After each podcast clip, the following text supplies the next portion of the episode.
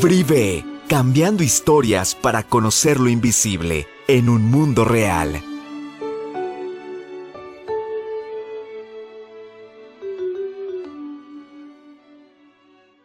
Ahora sí, ya que estamos arrancando propiamente con el tema, el objetivo de la sesión es como tal identificar y describir cuáles son aquellas competencias fundamentales que actualmente en las áreas de gestión de talento se necesitan para identificar desde nuestro rol en dónde estamos ubicados y cuáles son nuestras áreas de oportunidad para poder llegar a ser verdaderos asesores de negocio, es decir, evolucionar de la parte de ejecución operativa a convertirnos en consultores de verdad de la organización desde las áreas de talento. Se va a ser el objetivo, es una charla, son consejos, son tips, es plática de las tendencias actuales. En estos 50 minutos vamos a platicar acerca del modelo del área de talento y cómo este va a impactar en la estrategia organizacional cómo han evolucionado las funciones que ahora se requiere precisamente un responsable que sea consultor del talento, los diferentes roles que se pueden jugar dentro de esta área y sobre todo vamos a adentrarnos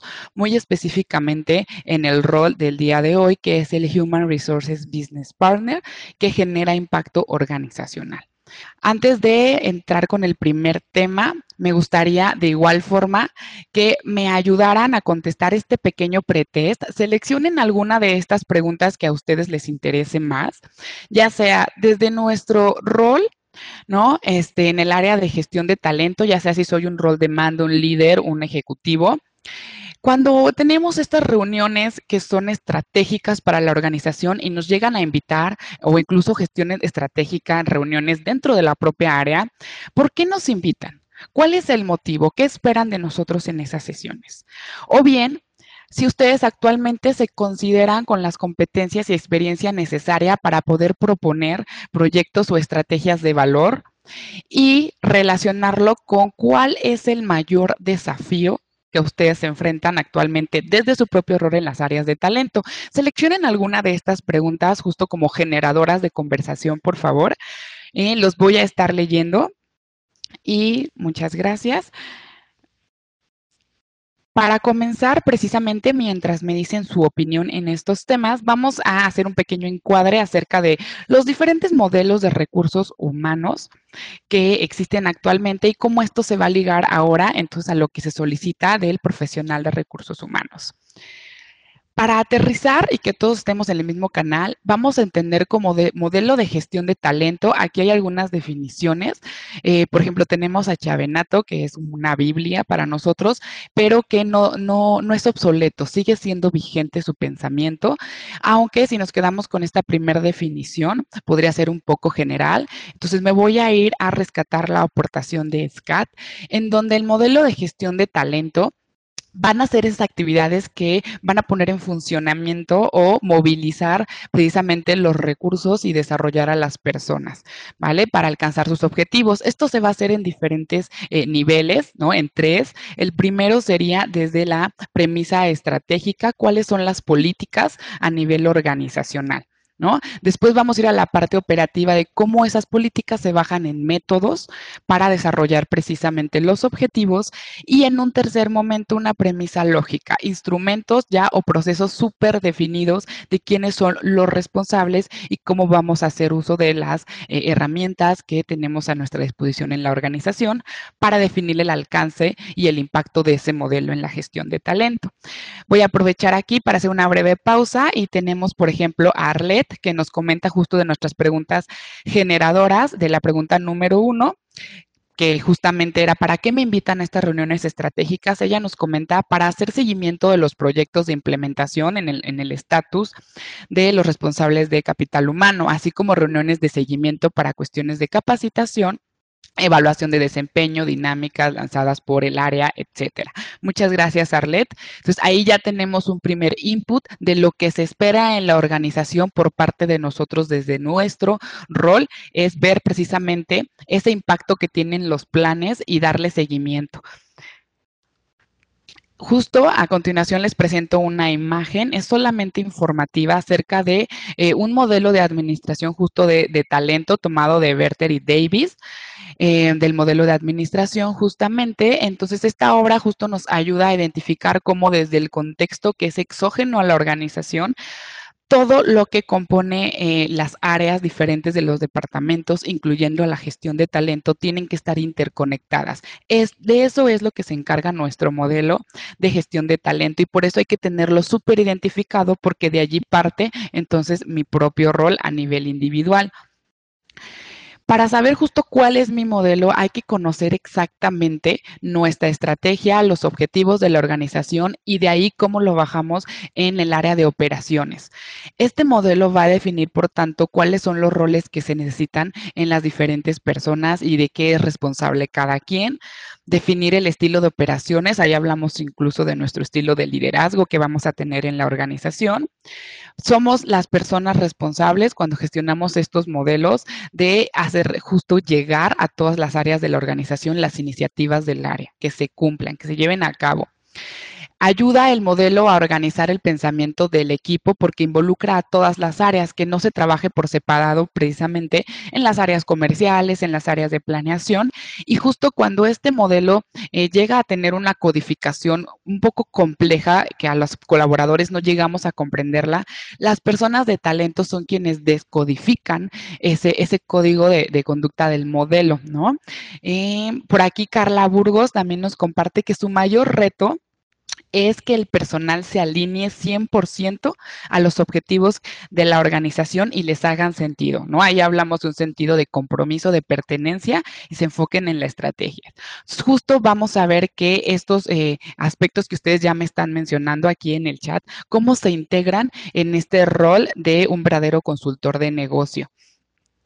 Eh, bueno, Igual me gustaría mencionar, no obviar, que la función de las áreas del talento ha evolucionado, ya no es la misma que hace 50 años, en donde justo se pasaba de una administración meramente operativa de administración de talento y poco a poco fue evolucionando ya a una parte de gestión integral. Entonces, esta evolución responde precisamente a las necesidades del contexto. No es solamente que ahora se nos invite, justo como viene ahí en el slide, que tengamos un asiento en la mesa de la alta dirección. No, no solamente es eso, sino cómo nosotros, desde nuestro rol, aunque seamos ejecutivos o líderes, vamos a impactar justo, justo en esta estrategia, como lo mencionaba eh, Carla, cómo vamos a hacer sentido en los colaboradores para que impacten en eso que está estipulado a nivel de política, a nivel de modelo. ¿Vale? Entonces, cuando justamente los profesionales de estas áreas llegamos a hacernos responsables y pues una palabra que está súper en boga, justamente empoderarnos de que es nuestra responsabilidad esto, es cuando nos vamos a hacer consultores justo del negocio, no solamente de las áreas directivas del propio departamento. Entonces, en el mundo actual se requiere una persona que sea curador de talento. Tal vez ustedes han escuchado este término en las áreas eh, de, las artes, ¿no? En los museos. ¿Quién es el, ¿quién es el curador de una, una, exposición? Es justamente esa persona que sabe movilizar y gestionar una, una obra de arte, una colección para dar un sentido y un objetivo a la persona que visita, ¿no? Porque la Mona Lisa tal vez está ubicada en una determinada área, ¿no? Y el cuadro es pequeño, pero aún así va a tener un impacto, ¿no? Es precisamente lo que nosotros desde las áreas de talento tenemos que hacer. Tenemos que ser curadores, vamos a movilizar a las personas para que generen ese impacto y sobre todo comunicarlo al exterior, con los clientes también externos. Aquí tenemos una pequeña representación gráfica acerca de cómo ha evolucionado esta función. Justo vemos en el X, en, el, eje de las X, el alcance del impacto organizacional, cómo va de menor a mayor, y en el eje de las Y, el impacto en el negocio. La idea precisamente es encontrar este impacto que sea homólogo en los dos ejes. Cuando nos ubicamos en los primeros momentos de administración de personal, hablábamos solo cuestiones de control, de ejecución. Realizar procesos y eso generaba muy poco impacto al negocio y también al alcance organizacional. Cuando vamos llegando precisamente a automatizar procesos que ya no tienen que ser tan operativos y nosotros nos preocupamos por cuestiones que son realmente estratégicas, llegamos a una gestión integral, integramos procesos, modelos y podemos anticipar escenarios. En este rol de consultor de negocio es donde vamos a tener el impacto tanto en el negocio como en el alcance organizacional.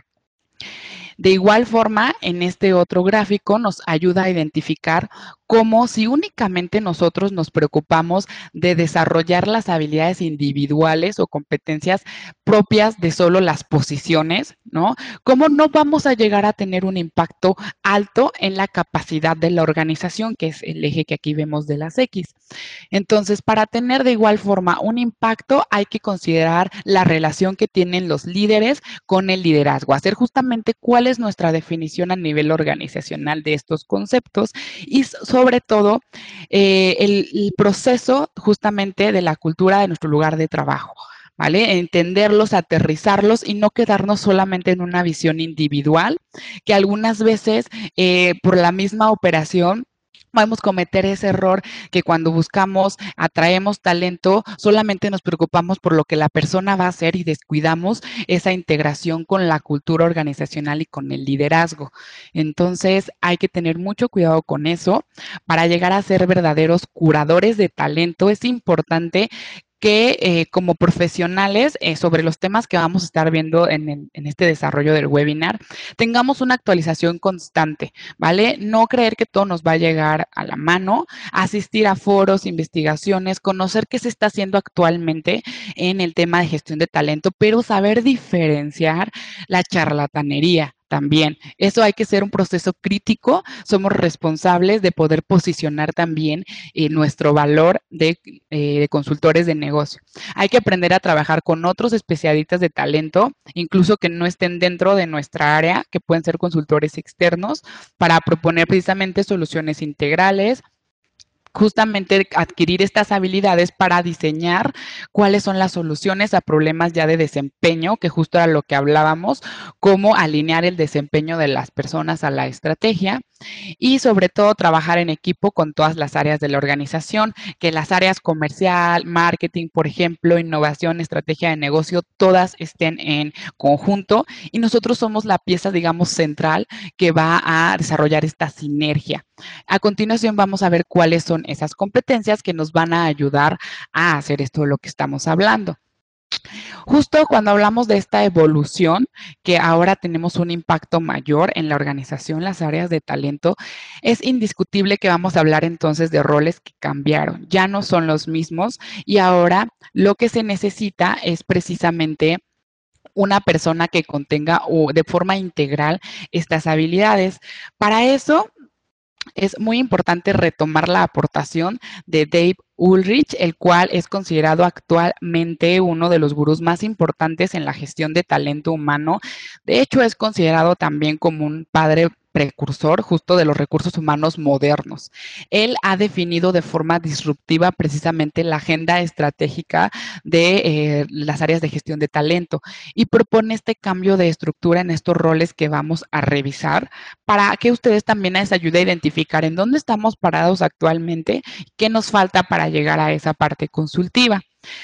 Estos roles que vemos es justo la imagen que tenemos del lado izquierdo en este cuadrante. Hay ciertos roles que van a ir más enfocados hacia la parte de procesos u operativos, pero la idea es que nos vayamos alineando a la parte estratégica y a la importancia de las personas y no tanto de los procesos.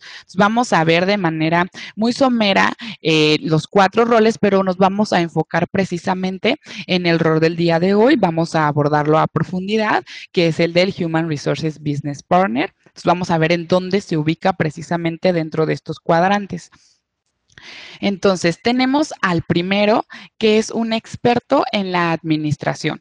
Este se encuentra justamente en el cuadrante inferior izquierdo. Es una persona que está enfocada más hacia procesos y a la ejecución operativa, ¿no? Es justamente en esta, si recuerdan este cuadrante de la evolución de la función, es el que todavía está un poco preocupado más por esas cuestiones que están pegadas justo a la parte de administración, gestión de operativa, relacionada justo con la parte de compensaciones, beneficios, relaciones laborales, aplica la tecnología o diferentes servicios para poder automatizar, pero aún así, eh, digamos que su visión se queda todavía en esa primera parte muy, muy operativa. Después vamos a tener a el defensor del empleado. Esta persona ya se aleja un poco de esta visión de de la parte meramente de procesos y se preocupa más por las personas.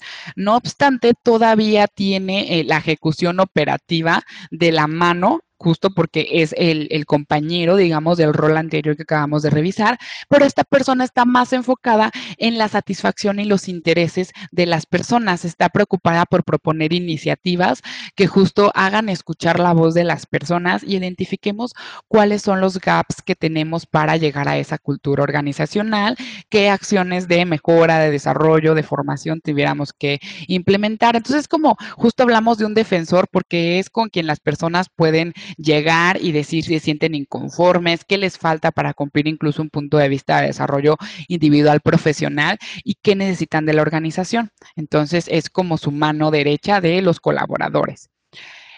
Posteriormente vamos a tener al agente de cambio. Aquí ya vamos a hablar de dos roles que son mucho, generan mucho más impacto. No quiere decir que los otros dos que acabamos de revisar no sean importantes, pero el impacto sigue siendo limitado porque hablamos solamente de la operación, es decir, de lo que hoy está sucediendo.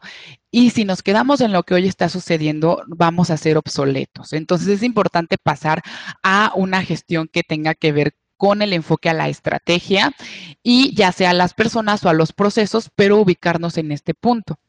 aquí tenemos a los agentes de cambio, estas personas van a participar precisamente en las iniciativas para este, colaborar a realizar o ejecutar adecuadamente el plan de acción y son quienes van a lograr el cambio organizacional. Vamos a hablar en esta sesión incluso de cuáles son esos consejos para poder administrar adecuadamente la gestión del cambio, un tema que es inminente y que es importante en la realidad actual en el mercado laboral. Son las personas que recolectan esa retroalimentación y la transfieren adecuadamente a los equipos y a los líderes.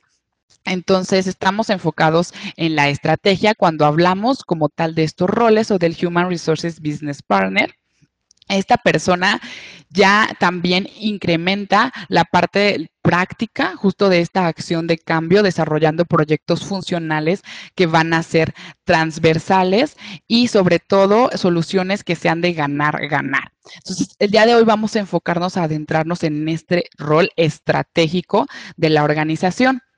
Entonces, de manera igual, general vamos a platicar de cómo se han ido evolucionando o integrando nuevas competencias para abordar propiamente las del rol del día de hoy. A, a finales de los 80, en las áreas de talento, únicamente se consideraba tal vez esencial tener una visión sí del cambio, pero todavía en la parte operativa y un conocimiento de negocio. Eso era lo esencial tal vez para las, las líneas de mando de la gestión de talento. Posteriormente, a principios de los años 90, se agregó un nuevo elemento que es crucial, que es la parte individual, que me toca a mí como colaborador de talento, que es la parte de la credibilidad personal, que precisamente se puso al centro porque con base en ellos se gestiona eh, la parte ya de la organización, del conocimiento del negocio, de la gestión del cambio o de la parte operativa de procesos. A finales igual de los años 90, vuelve a haber una reestructura de estas competencias y se integra ahora la parte de la cultura. Entonces, la parte de la cultura se agrega como un elemento externo a la parte individual, pero eh, inmediatamente surge un cambio a, a, principios de los años 2000 en donde se reorganizan estas mismas competencias y evolucionan. Tenemos que como el centro ahora va a ser la estrategia, la contribución que las personas de talento tengamos en la estrategia organizacional Y como pares vamos a tener la credibilidad personal, que es mi rol individual, la parte de procesos, cómo integro las nuevas tecnologías en la gestión de talento, ¿no? Cómo hago uso, hago uso precisamente de las tecnologías de la información, de esta inteligencia incluso artificial, de la que vamos a hablar más adelante, para apoyarnos a la gestión y obviamente el conocimiento del negocio. Entonces, esta reestructuración precisamente hizo a que en la actualidad llegáramos a tener este modelo que vemos en pantalla, en donde ya no hablamos de un eje eh, como eh, que veíamos al inicio, que era de X y Y, sino un eje paralelo en donde en primer lugar vamos a tener las capacidades de la organización.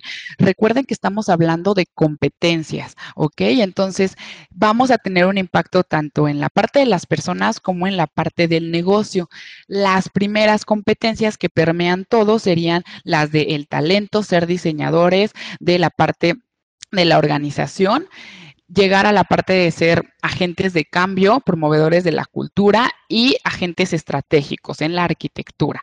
Después pasamos a la parte operativa de sistemas y procesos y aquí es donde tenemos que tener habilidades de negocio, conocimiento, la ejecución operativa para después pasar como al punto medular en donde se establecen las relaciones que tenemos interpersonales con las diferentes áreas y aquí hablamos de cómo ser un activista creíble.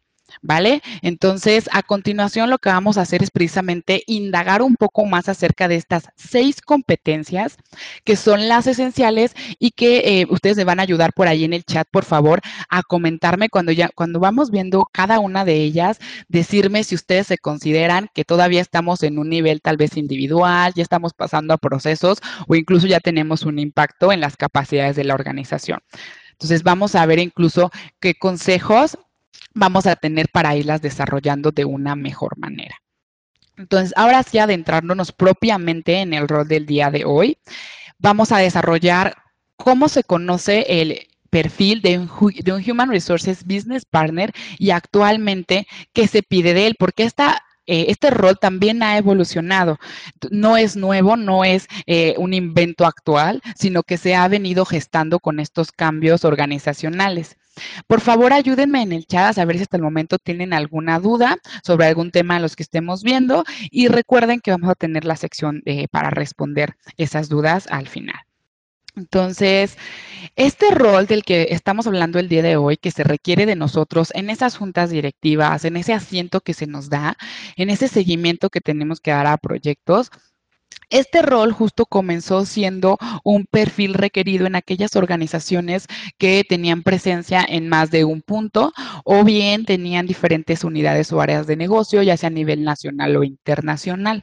Entonces era justo la persona que por dispersión geográfica tenía que ser el representante de las áreas de gestión de talento que estaban propiamente tal vez en corporativo en un centro de trabajo. Entonces esta persona era la que iba y se aseguraba que la estrategia implementada fuera eh, acatada adecuadamente ya en un nivel de operación. Así es como nació este rol. Entonces, las funciones que se les requerían y que actualmente también han evolucionado es que era la persona que era el punto de contacto de nuestros clientes, tanto internos como externos. Era quien los asistía para alcanzar sus objetivos, iba a brindar esa retro efectiva para los procedimientos, iniciativas, saber que sí estaba funcionando, por hacer, poder hacer correcciones de mejora era la persona también que lideraba proyectos, pero todavía, todavía siendo el enlace de las áreas, ¿no? Era un consultor también independiente. Recuerden que hablamos de esta persona que era el defensor del colaborador.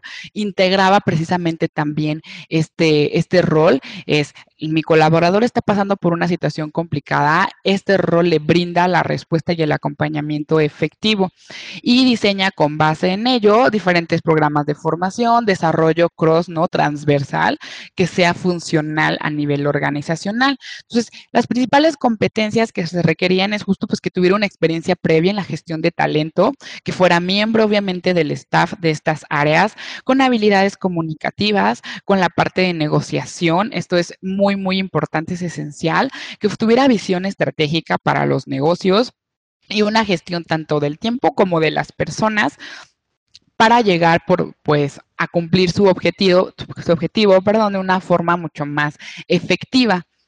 Entonces, como tal, actualmente estas funciones han evolucionado y lo que se mantiene, o podemos decir, en las responsabilidades que ahora nosotros eh, tenemos que asumir para convertirnos en esta persona consultora de negocio es uno, ser adecuadamente el punto de contacto tanto para los colaboradores como para mi staff directivo. Apoyar a que los procesos del lado del cliente sean entregados con calidad, en tiempo y en forma gestionar proyectos complejos de forma transversal, es decir, que un proyecto de la organización desde las áreas de talento no solo permite tal vez la parte de, de O o la parte de formación, sino cómo esto impacta a nivel tal vez en las áreas comerciales, ¿no? En cuestiones de números. Aquí vamos a hablar mucho acerca de los resultados. ¿Ok?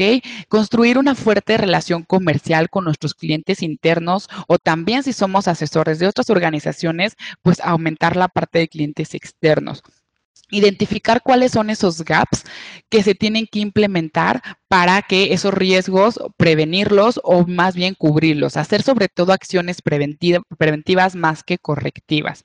Y entonces tendría que, tendríamos que buscar atraer al personal idóneo, perdón, en, justo en esta parte de ser curadores de talento, cuál es el talento clave que necesitamos, saber quién está con nosotros ya, colaboradores internos que necesitamos desarrollarlos y cuándo sí necesitamos buscar afuera, qué me ofrece el mercado y sobre todo saber dónde buscar y cómo utilizar la tecnología para que me lleguen las personas adecuadas.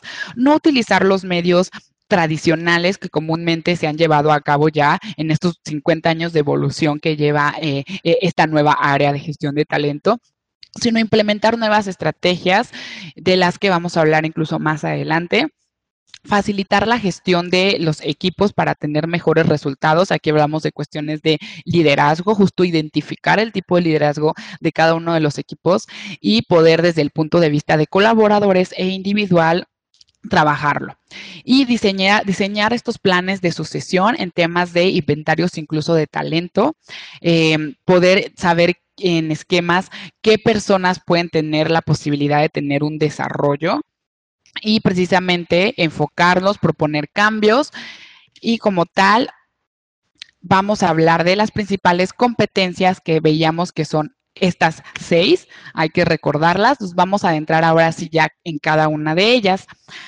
La competencia número uno que tenemos que tener las personas que queremos aspirar a ser consultores de negocio es ser partícipes de las estrategias de la organización. ¿Qué significa esto? Es la medida en que nosotros como expertos en las áreas de talento vamos a evaluar los contextos endógenos de la propia organización y la parte interna de responsabilidad o nuestro propio alcance. Y esa evaluación que nosotros hagamos de estos dos contextos, vamos a integrarlos, es decir, con qué contamos incluso a nivel de recursos financieros, humanos, cómo está el contexto cambiante, ¿no? En esta parte ya de la era del conocimiento, la era de la información, ¿qué se está gestando en, el exterior que yo tengo que implementar y que no tengo que ser ajeno o no tengo que ir en contra, porque automáticamente me quedaría obsoleto, ¿vale? Organizaciones que actualmente siguen haciendo lo que les ha funcionado hace 10 años, ya no son organizaciones competitivas a nivel como tal incluso de giro de negocio, a nivel competitivo organizacional.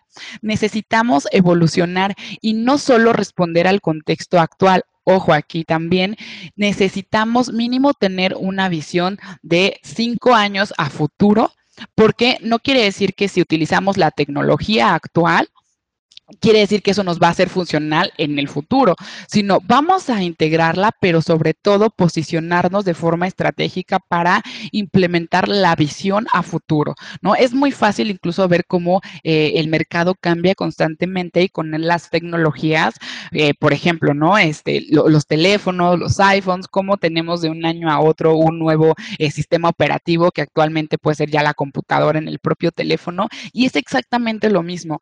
¿Cómo vamos nosotros nosotros como organización a responder a ese contexto complejo. Entonces, es una persona que necesitamos que entendamos la estructura y la lógica de todas las organizaciones, no solamente las nuestras, sino a un nivel competitivo. ¿Vale? Entonces vamos a ver qué es lo que requiere el mercado, eh, cuáles son las tendencias de nuestros clientes. Tenemos mucha data, mucha información que podemos utilizar para saber qué gusta, qué no gusta, qué satisface o qué parte de nuestros procesos operativos tal vez están entorpeciendo la calidad de entrega, eh, incluso también compararnos con nuestros competidores. Vamos a aplicar también este conocimiento para desarrollar entonces una visión a futuro de lo que tendríamos que cambiar y obviamente ser partícipes tomar la batuta para desarrollar incluso las estrategias comerciales. Si estas áreas comerciales, que son el impacto tal vez incluso más financiero a nivel organizacional, nosotros desde gestión de talento, cómo vamos a apoyar tal vez en la parte del talento clave, tal vez en la parte de procesos para eh, impulsar el impacto comercial también. Entonces, una vez que interpretamos adecuadamente el contexto, comprendemos los cambios tanto tecnológicos, económicos, demográficos, mucho ojo aquí en el punto de demográfico, eh, hay que considerar que ya actualmente, si, si no es que ya lo estamos viviendo en uno o dos años, la mayoría de la, del, del, talento humano va a estar conformado por la generación millennial, la generación Z, y nosotros como organización no podemos estar ajenos a ello. Hay que saber qué es lo que necesitan, cómo vamos a atraerlos correctamente y sobre todo cómo vamos a retenerlos y, e integrar justo todos esos cambios para las expectativas de clientes. Entonces vamos a descodificar justo como comentábamos en un inicio, cuáles son esas expectativas, incluso de la parte de inversiones de organización para saber dentro de la organización qué voy a hacer en temas de calidad y elaborar, elaborar, también de manera conjunta esa agenda estratégica, ¿no? Anticipar, como ya veíamos, aquellos riesgos e identificar los problemas que se estén llevando a cabo para corregirlos en el momento. Es decir, no esperarnos hasta que termine nuestro plan para ver qué pasó, qué no funcionó, sino constantemente estar haciendo una evaluación de nuestros propios procesos.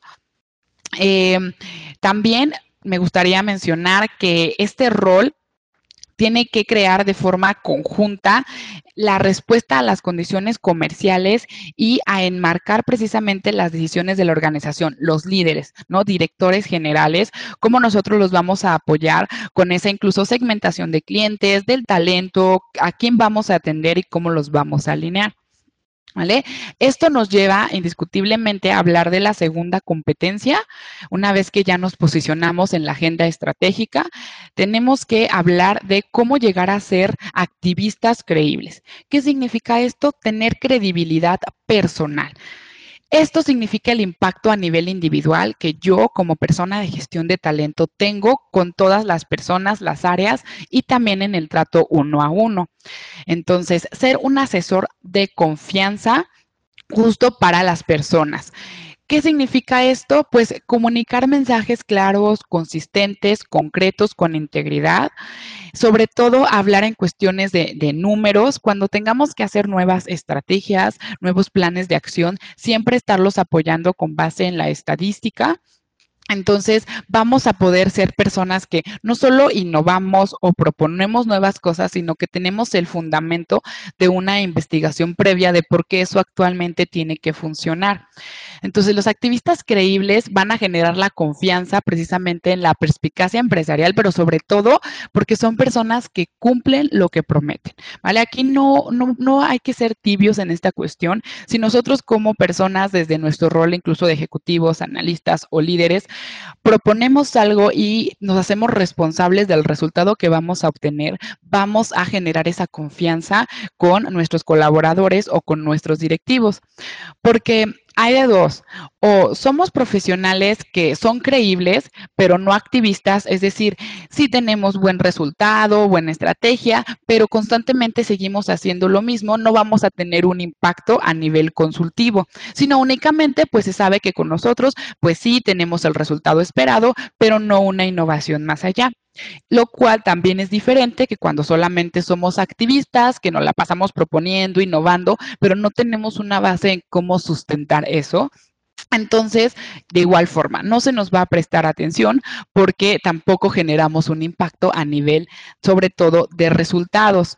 Entonces, para generar confianza a través de resultados, es muy importante que podamos transmitir esas ideas, esas estrategias que tal vez pueden llegar a ser complejas a nivel de política organizacional, poderlas bajar a los colaboradores en una comunicación eh, más desglosada, específica, con un lenguaje más simple y útil sobre todo. ¿Qué me toca tal vez a mí hacer a marketing de acuerdo a mi estrategia? A mi área comercial, ¿qué me tocaría hacer? Y yo, gestor de talentos, soy el indicado para poder bajar adecuadamente esa información. Esta efectividad profesional comienza y termina con los resultados que se entregan. Si yo propongo algo al inicio, tengo que forzosamente entregar cómo terminó y si no se hizo, por qué no se alcanzó y qué acciones se deben de proponer mucho también significa la parte en cómo nosotros nos relacionamos e influimos en las decisiones de los demás. Es decir, si tenemos interés genuino justo por los diferentes objetivos de las áreas de negocio y sobre todo tener el equilibrio entre ser una persona confiable pero también humilde, es decir, no este querer posicionarnos como los expertos, sino aceptar cuando incluso en diferentes áreas tenemos que negociar y entonces aplicar la parte de la integridad eh, personal y la ética. Mejorar a través de la autoconciencia. ¿Qué quiere decir esto?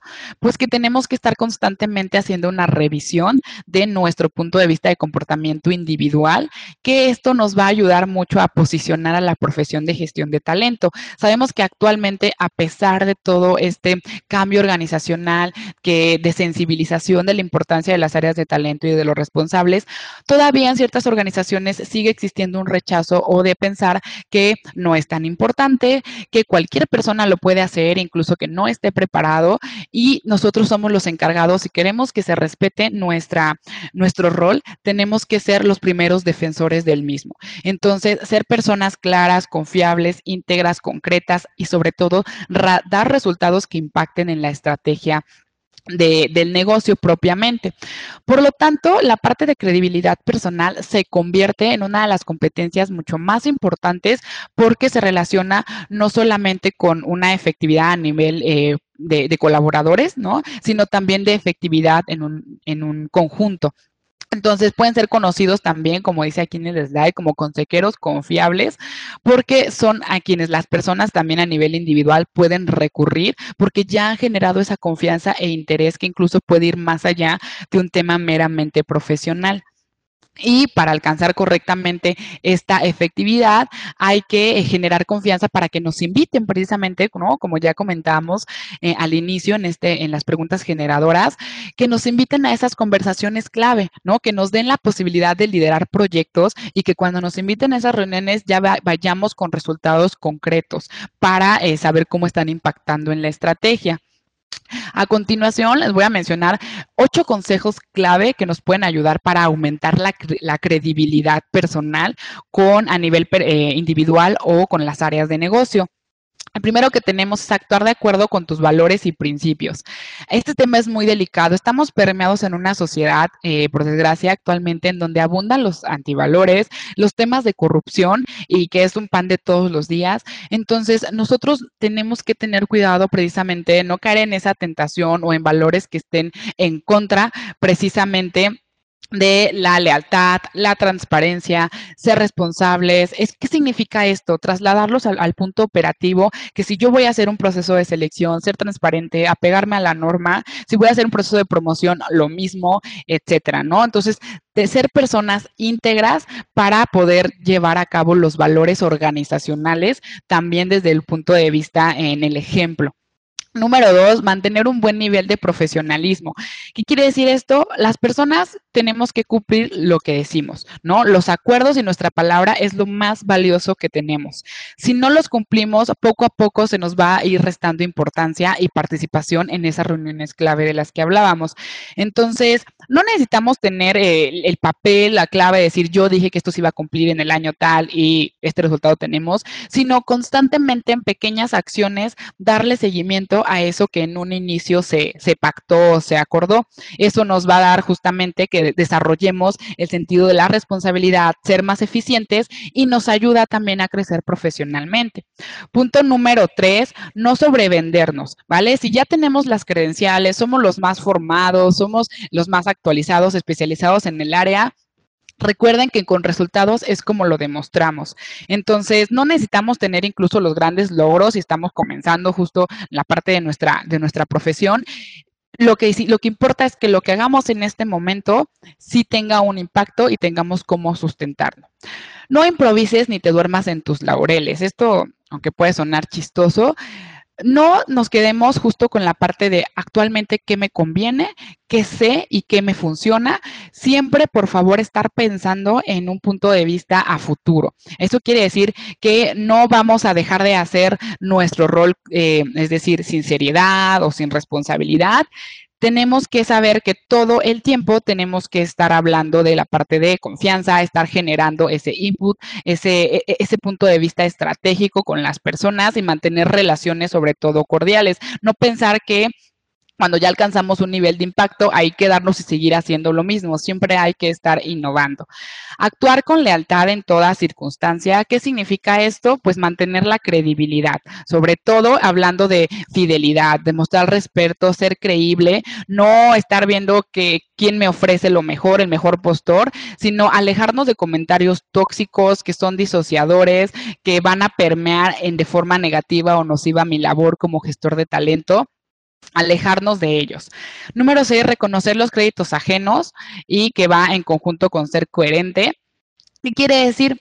Que yo como persona reconocer que no siempre voy a tener la razón en el plan estratégico que propongo. Reconocer que si soy parte como un líder de mi equipo de trabajo cuando los logros son de mis colaboradores y no querer atribuirme solo los logros y cuando algo no se puede hacer, pues entonces ya es culpa de mi equipo. ¿Ok? Reconocer lo que le toca al otro, lo que fue responsable y también responsable de nuestras propias acciones. Por lo tanto, tenemos que hacer esta congruencia entre lo que decimos y lo que hacemos, expresando la verdad ante todo. Es decir, un tema de, este, de honestidad que sobre todo tiene que ir acompañado del tema de la integridad, no quedarnos, recuerden, solamente en un mero aspecto de eh, decir la verdad, ¿no? Sino sobre todo decirla, pero bajo qué principios o qué lógica a continuación hablamos de la competencia número tres, que es ser constructor de capacidades. Esta competencia está relacionada con cómo nosotros nos involucramos en el negocio y va completamente de la mano con la competencia número uno, que era la de una persona que es posicionador estratégico. Entonces, una vez que logramos, recuerden, en la primera competencia, evaluar el contexto interno, y externo, tenemos que entonces validar cuáles son las capacidades de mi organización, ¿vale? Las capacidades de mi organización tenemos que identificarlas como el conjunto justo de eh, capacidades de forma ya sea individual u organizacional que nos van a decir para qué somos buenos nosotros, ¿no? ¿Qué nos diferencia de la competencia? ¿Qué es lo que nos da a nosotros valor? Y cuál es como nuestro ADN organizacional a nivel incluso operativo. Entonces, vamos a, capitalizar sobre todo en términos financieros esa capacidad organizacional, como alineando estrategia, cultura, prácticas y la parte operativa de comportamiento. Les, comento que pasa mucho, incluso cuando eh, en las sesiones que, hemos tenido ya eh, cuando tenemos diferentes talleres, que pasa mucho y es que ya implementamos modelos de competencias, pero aún así no logramos alinearlos con esos valores o con esa comunicación externa que tenemos con los clientes. Entonces, esa es la primera llave que tendríamos que homologar para crear un ambiente de trabajo significativo. Esto, esto me alinea mucho a un primer comentario que, que me hacían en una participación, que es cómo generar yo esa satisfacción, ese reconocimiento o ese compromiso con los colaboradores alineando, alineando sobre todo hacer converger que esos valores organizacionales, la persona que se va a integrar los comparta y que ella también a su vez cumpla sus, objetivos individuales o a nivel profesional. Esa es la única manera de poder hacer sinergia. Si solo nos preocupamos en lo operativo, no vamos a poder enganchar esa parte del compromiso significativo. Entonces, eh, ciertas capacidades puede ser incluso la cultura, los procesos de identidad de la empresa. Si no los conocemos, hay que hacer auditorías justo para facilitar e identificarlos. Hay un proceso justo muy conocido, el, el, llamado due diligence, que es justo investigar, hacer como un diagnóstico, como ir al médico y que me digas, en estos puntos estás así, te falta este, el tema de recursos, el tema de desarrollo, y con base en eso validar y hacer acciones de mejora.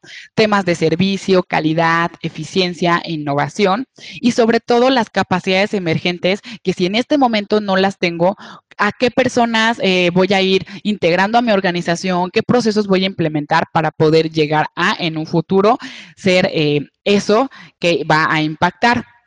Eso, sin duda alguna, nos va a llevar a la siguiente competencia, la competencia número cuatro, que es ser un agente de cambio. Entonces ya estamos hablando de que identificamos cuál es mi capacidad organizacional con esta investigación, este due diligence. ¿Qué tengo que hacer después? Pues voy a encontrar gaps de diferencia de aquello que tengo y aquello a lo que quiero llegar.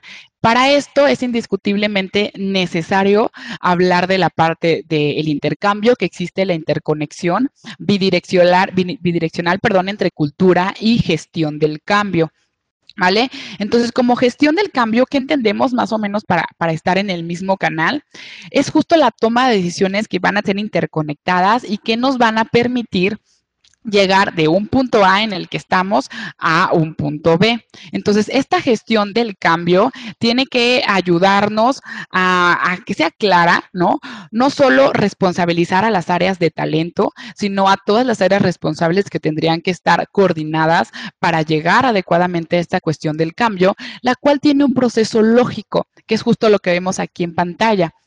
El número uno es identificar qué queremos cambiar. Si hablamos de un diseño de cultura, es hacer esta investigación acerca de la influencia, ya sea de la parte de la cultura, de desempeño, de gestión que actualmente tenemos, ¿no? Incluso saber con qué contamos en la organización, factores tecnológicos, de, de estructura, culturales, etcétera. Y después, un punto dos, entonces por eso que es lógico, va en orden, tenemos que llegar a la gestión del cambio, es decir, planificar esa estrategia, fasearla sobre todo, qué vamos a cubrir, cuánto tiempo tenemos para cubrirla y de aquí en adelante quiénes son las personas que se van a ir haciendo responsables de esa gestión del cambio. Entonces, esto no es algo fortuito, sino justo estamos en un contexto de constante cambio, incertidumbre y necesitamos las organizaciones estar alineadas a ellos, ¿vale? No ir en contra, no quedarnos obsoletos sin hacer nada. Hay que desarrollar la capacidad de cambio en las organizaciones justo para tener el, aspecto efectivo en la integración de los procesos y ser competitivos, es decir, ser sostenibles a pesar de estos cambios en el tiempo. Hay que superar la resistencia que las mismas personas de forma individual que tenemos en la organización tienen al cambio, ¿no? Que pueden ser desde actitudes de, no querer incorporar nuevos métodos, nuevos procesos de trabajo, hasta no querer adoptar nuevos, eh, nuevas competencias o modelos que se estén integrando a nivel organizacional. Sobre todo, asegurar que el cambio suceda en tres niveles. Primero, a nivel institucional. ¿Cuáles son los patrones cambiantes? ¿Cuáles son aquellos pilares que actualmente ya no están siendo funcionales y que hay que alinearlos con el contexto global? Después, hacer que las cosas sucedan es el nivel número dos, es decir, la iniciativa del plan de acción, definir tiempos responsables y por último, la forma individual que es validar que ese cambio se esté dando paulatinamente y de manera progresiva desde los departamentos hasta el punto de investigar a la persona en particular. Entonces, eh, primero tenemos que identificar, ¿no? Tal vez cuál es la acción, cuál es el pilar más importante que tenemos que evolucionar para después hacer un cambio que sea sostenible en el tiempo. Entonces, esta es una tarea crítica, no es algo sencillo y no es algo que se transforme de la noche a la mañana. Aquí es justo que retomo un poco de algo que les mencionaba anteriormente, de no dejarnos engañar con charlatanerías de gestión de talento. ¿Qué quiere decir esto?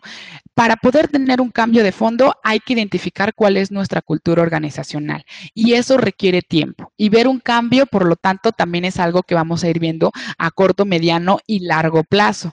¿Vale? Entonces, la tarea crítica de nosotros va a ser leer adecuadamente y entender en su totalidad a nuestra organización para saber cómo desde la gestión de talento o en el aspecto operativo vamos a mejorar o a otorgar el talento que se necesita ser un agente de cambio, entonces va desde el punto de vista de entender, interconectar las actividades con la cultura y hacer un correcto mensaje a nivel de clientes externos de cómo queremos que se nos reconozca allá afuera. Entonces, hablar de cambio y hablar de cultura son temas que van completamente de la mano. Una cultura no puede ser estática, siempre está en proceso de renovación. Si hablamos de procesos aislados, simplemente van a ser actividades que no van a tener un impacto y que solo van a estar estipuladas en un papel. ¿Ok? E-, eso hay que tener también muchísimo cuidado, justo para llegar a ser verdaderos agentes de cambio. ¿Cuáles son aquellos consejos que nosotros podemos implementar? El sentido de urgencia. Si actualmente ustedes identifican que en su organización estamos estancados actualmente, que esos valores, competencias que definimos ya son de hace dos, tres años, déjenme decirles que ya somos obsoletos. Necesitamos estar validando que eso siga siendo vigente con información, recuerden, con resultados. Entonces, si actualmente a los directivos no les es eh, un tema primordial, hay que presentarles cifras, estadísticas de qué se está haciendo allá afuera y qué es lo que genera impacto que nosotros deberíamos alinear. Entonces, es crear el sentido de urgencia en todas las áreas, pero sobre todo en los líderes, que son quienes van a impulsar de verdad que sucedan los planes de acción. Número dos, formar equipos que sean los eh, gestionadores del cambio. No es una sola persona, no es únicamente de las áreas de talento, aquí sí mucho ojo, tienen que involucrarse todas las los departamentos porque todos tienen un rol en específico. Entonces, en el plan que vamos a implementar, que tiene que estar faseado, ir revisando en cada etapa quién sería el responsable de validar esos alcances a nivel de resultados. Número tres, crear una visión clara para el cambio. ¿Qué quiere decir esto? Si vamos a definir nuevos valores, nueva cultura organizacional, tenemos que crear una estrategia que ejecute esas acciones y que se cumplan en tiempos. Es decir, que en un corto plazo, si las personas en la organización en un corto plazo no vemos un cambio, muy difícilmente vamos a continuar realizando eh, nuevas acciones, nuevos modelos, aunque, aunque gestión de talento me lo pida.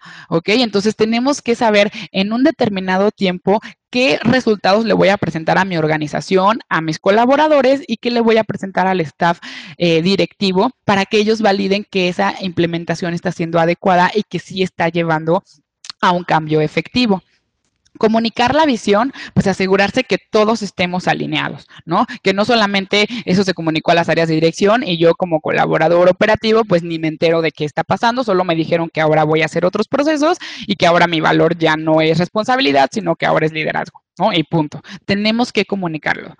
Número cinco, eliminar obstáculos que se puedan presentar frente a la gestión del cambio que se está realizando. Es algo que hemos venido incluso repitiendo en las competencias anteriores. Aquello que estoy implementando, no esperarme hasta el final, ir haciendo evaluaciones constantes. Recuerden que en todo plan la evaluación no va hasta el final, tiene que estar faseada en esas etapas. Asegurar triunfos a corto plazo, construir sobre el cambio. Si ya estamos viendo estos triunfos que se están llevando a cabo con resultados en un corto plazo, tenemos que ir trabajando sobre eso que ya está cambiando, porque puede ser que mi estrategia no estaba considerando esa ambivalencia de los factores, entonces ahora hay que nivelarla, habrá que ajustarla. Implementar los cambios en la cultura organizacional, que precisamente pues es importante que las nuevas personas que van entrando a la organización, nuevos integrantes, los propios líderes, den este input para dar credibilidad de que los cambios sí se están realizando.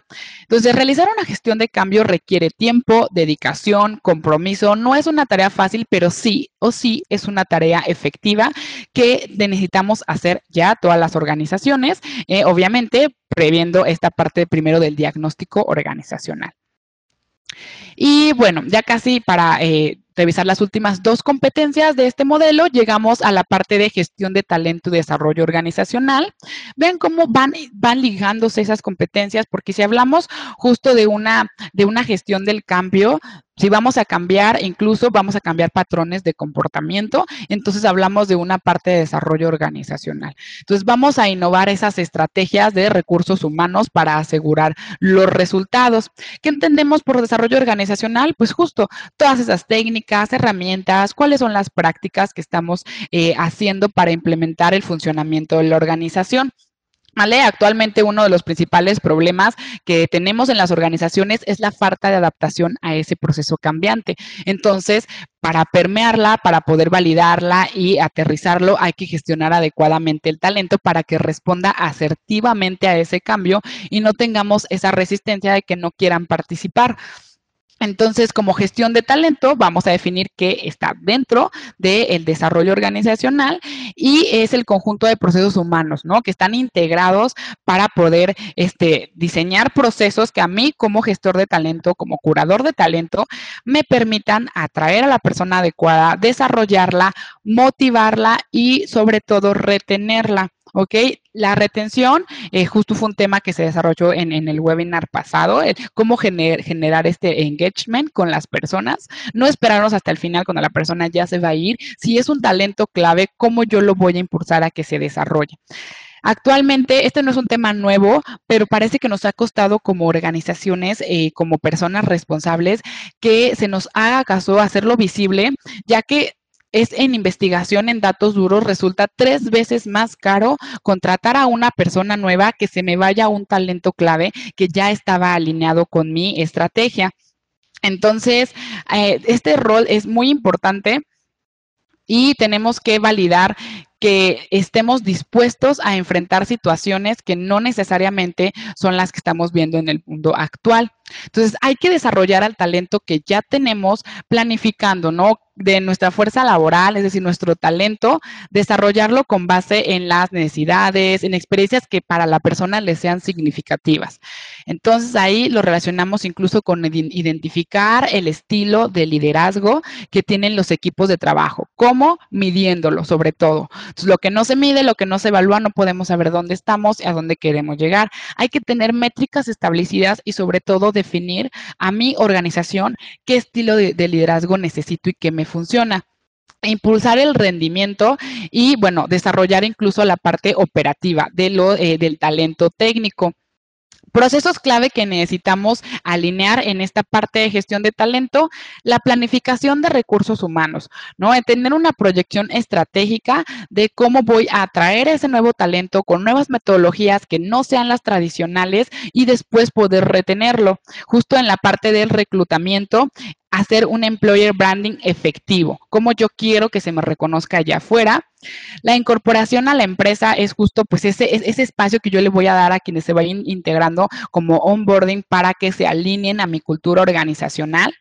El plan estratégico, pues, implementar aquellos planes, o políticas de gestión para conseguir las metas en un corto, mediano, largo plazo. Evaluaciones de desempeño de 360, sobre todo herramienta para identificar liderazgo e identificar también colaboradores a desarrollar desarrollo de liderazgo, desarrollo profesional que van muy de la mano y sobre todo tener programas de reconocimiento para motivar a aquellos equipos que tienen mayor impacto en la estrategia a nivel incluso de competencias, definir, definir mi modelo de competencias o bien homologarlo si estoy utilizando algún otro para como tal tener alineación de visión, misión, objetivos, estrategia con mi modelo de competencias. Y por último, el tema que decíamos de retención, cuáles son las mejores prácticas para generar un ambiente de trabajo idóneo para que las personas se quieran quedar eh, a colaborar conmigo y los objetivos de la organización también los hagan propios. Y por último, ya para, para terminar, tenemos la competencia de el proponente tecnológico, que es la ejecución operativa.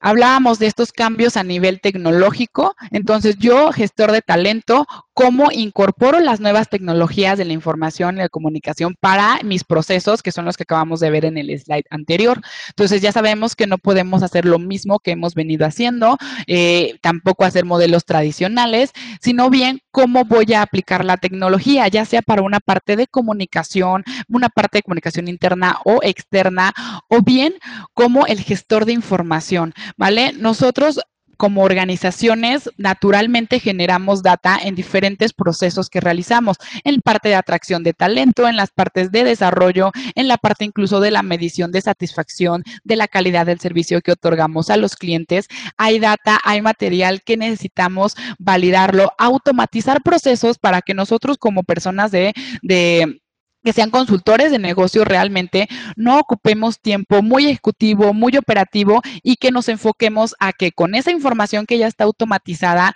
se me baje una sábana de resultados, la cual mi labor ya no sea filtrar CVs, sino tal vez mi labor sea analizar, porque los CVs que me llegaron son las personas que son requeridas, que cumplen mis filtros y entonces ahí me toca analizar, proponer una terna adecuada y también saber qué nivel de crecimiento o desarrollo que va a tener la persona, ¿no? Ya ser un consultor realmente, tomar más tiempo tal vez en el conocimiento a cada colaborador, en el desarrollo que yo le voy a dar y en cómo están alineados. Entonces, es aprender a utilizar la tecnología a nuestro favor para generar incluso acciones de aprendizaje en el propio trabajo, que sean escenarios que donde la persona esté desarrollando su labor, su labor sea efectivo y nos permita entonces generar resultados eh, y que se incremente el compromiso de las personas, su liderazgo eh, y reduzcan temas obviamente críticos críticos como el tema de la rotación, poder validar que efectivamente hay un retorno en temas de formación o capacitación. Y como veíamos, el aspecto demográfico, pues actualmente la mayoría de las personas en el ámbito laboral van a ser jóvenes, van a ser generación Z, millennial, entonces ellos ya tienen este chip de la era digital. Nosotros como organizaciones no podemos estar ajenos, entonces hay que validar cómo vamos a estar integrando las tecnologías, pero no únicamente para eh, automatizar procesos, sino para utilizar la información de una forma consultiva. Entonces, a manera de cierre, como tal, me gustaría presentarles esta última gráfica en donde se integran las seis competencias que acabamos de revisar. Y en la parte de afuera, en el contexto, está la parte de ser un posicionador estratégico. En un segundo nivel, estábamos hablando de qué es lo que impacta verdaderamente a la organización y tenemos el pilar individual de ser un activista creíble. Entonces, los compañeros, los invito, por favor, a que seamos consultores de negocio, que nos convirtamos en un verdadero Human Resources Business Partner, ser activistas no solo en la parte individual, sino llegar a tener un impacto a nivel organizacional. Y justo como hablábamos que esto es, eh, íbamos a platicar de esas tendencias, qué se necesitaba de nosotros y evaluarnos, ¿no? A qué nivel estamos, pues me, me gustaría incluso eh, preguntarles si ustedes tienen alguna duda sobre los temas que revisamos o que en el chat me puedan decir sus comentarios, ya que hemos eh, cerrado a manera de conclusión, si saber si identificaron esto, si tienen alguna duda, igual este por temas por de tiempo, si no la alcanzamos a revisar, recuerden que las vamos a estar respondiendo por correo.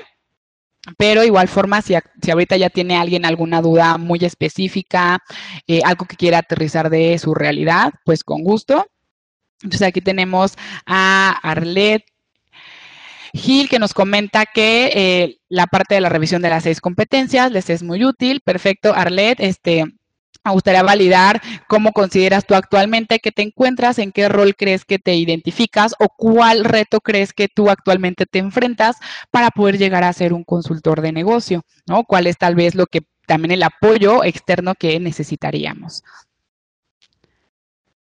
Entonces, también por ahí tienen mi, contacto. Cualquier duda, ahí les voy a estar respondiendo este, los temas que no alcancemos a revisar en este momento.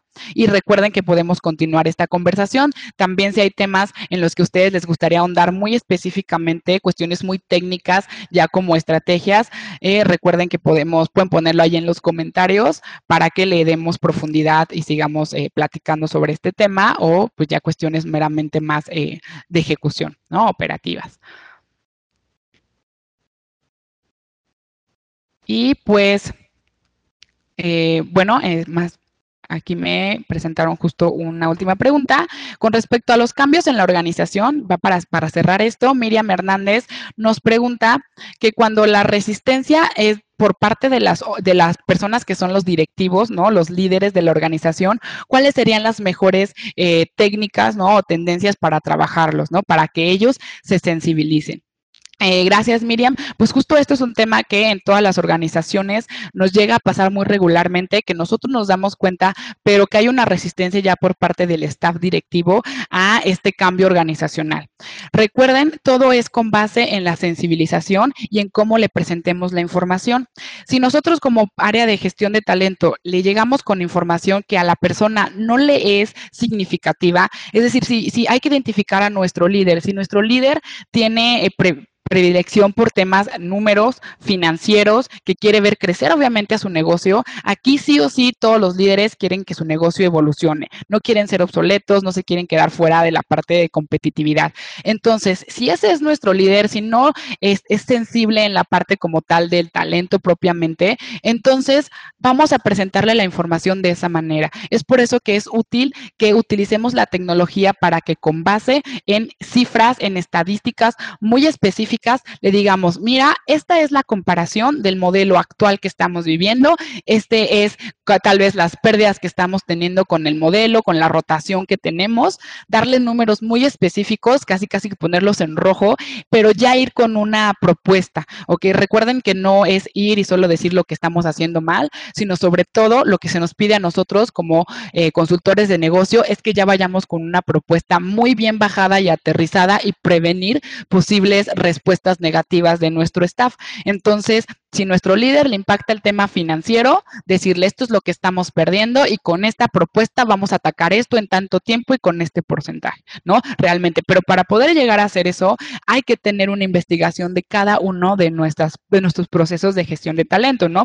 Atracción, la parte de formación etcétera. Entonces, ese sería como el consejo, atacar con números, resultados, cifras para que a la persona le genere un impacto real, ¿ok? Entonces, bueno, las demás preguntas justo las voy a responder por correo, ¿vale? Que tengan un excelente día y nos vemos pronto. Brive, cambiando historias para conocer lo invisible en un mundo real.